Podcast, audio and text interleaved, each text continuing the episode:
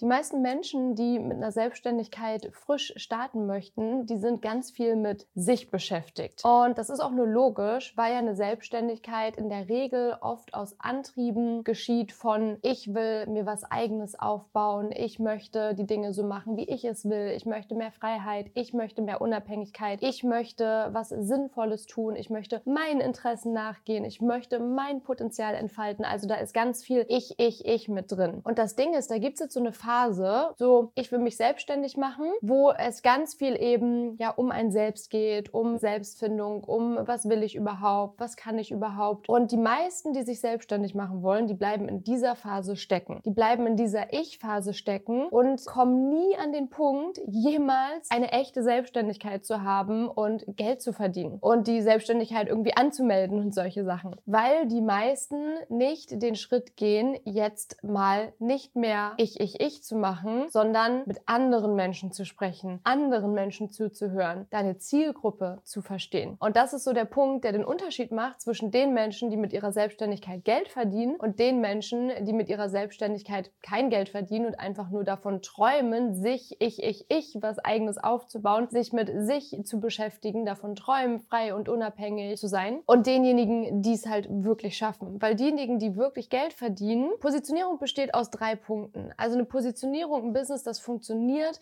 besteht zum einen aus dem, was du kannst. Was kannst du geben? Was ist so dein Schatz, deine Lebenserfahrungen, dein Wissen, deine Talente, deine Fähigkeiten, deine Interessen, deine Stärken? Was ist so das, was du in dir trägst, ganz einzigartig und individuell, was anderen Menschen in irgendeiner Form dienen kann? Und das bringt uns auch schon zur zweiten Säule. Die erste Säule war dein Schatz, die zweite Säule ist deine Zielgruppe. Das sind die anderen Menschen. Weil um ein Business aufzubauen, braucht man Kunden. Und um Kunden zu haben, braucht man Menschen, die Geld in deine Dienstleistung investieren. Und Menschen investieren Geld in dich, nicht wenn du dich ganz viel mit dir selbst beschäftigst, sondern wenn für sie was bei rumspringt. Also wenn sie etwas davon haben. Und deshalb ist es so wichtig, dass du dich mit deiner Zielgruppe beschäftigst und mit Menschen sprichst, Menschen verstehst und verstehst, was brauchen Menschen und wer sind diese Menschen, für die mein individueller Schatz so richtig wertvoll ist, damit diese Menschen dir dann auch Geld geben. Und die dritte Säule einer Positionierung, das sind die Probleme und die Ziele deiner Zielgruppe. Also was sind die Herausforderungen, die deine Zielgruppe hat, die du mit deinem Schatz lösen kannst? Was sind die Symptome im Alltag, so diese Schmerzen, unter denen sie leiden? Das müssen jetzt überhaupt gar keine körperlichen Schmerzen sein. Aber was nervt sie? Was wollen sie nicht mehr in ihrem Leben haben? Warum können sie nachts nicht einschlafen? Weil ihre Gedanken die ganze Zeit um dieses verdammte Problem kreist. Das heißt, was wollen sie ändern? Was stört sie so richtig doll in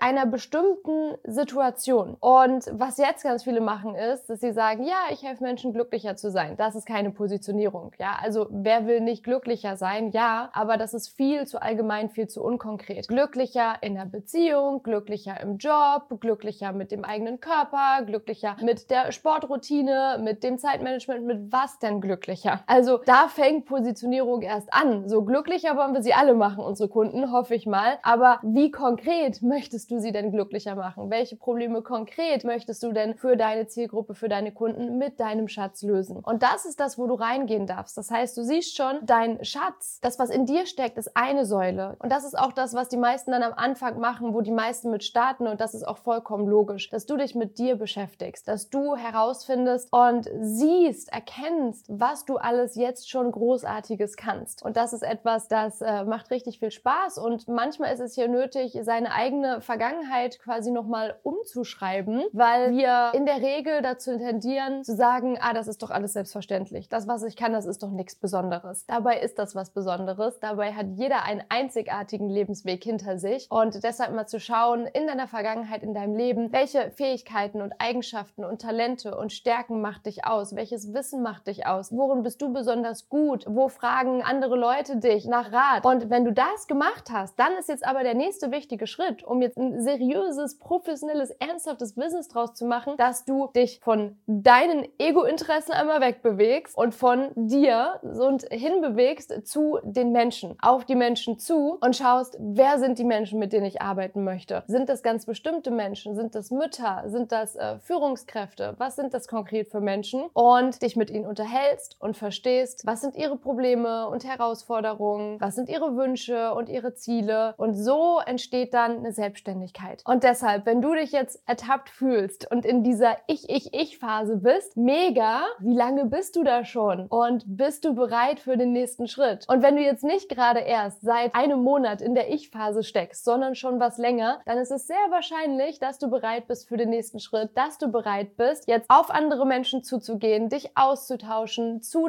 deinem Thema, zu den Dingen, die du lösen kannst und wirklich jetzt in den Austausch zu gehen. Das ist das aller, aller wertvollste, was du dann jetzt tun kannst. Und das wird dann auch deine Bin ich gut genug Frage lösen, denn das findest du heraus, sobald du in den Kontakt gehst mit anderen Menschen. Dann merkst du ja im Gespräch, ob du schon gut genug bist, mit deinem Wissen zu einem bestimmten Thema diesen Menschen zu helfen. Und in der Regel ist es so, dass die meisten Menschen, die dann jetzt diesen Weg gehen, feststellen, okay, krass, ich bin gut genug. Das hätte ich aber nicht gedacht. Ich bin gut genug, weil wir selber einfach dazu tendieren, sehr streng und sehr kritisch zu sein. Und ganz oft so viel besser sind, als wir eigentlich glauben, als wir sind. Wenn du dich mit dir beschäftigst, wenn du dich selbst verwirklichen möchtest, großartig, do it, geh den Weg. Wichtig ist, bleib nicht in der Ich, Ich, Ich Sackgasse in der Schleife hängen, sondern geh den nächsten Schritt, geh in den Austausch mit anderen Menschen und das wird dich auf dein nächstes Level heben und dafür sorgen, dass du in naher Zukunft deine ersten zahlenden Kunden gewinnst.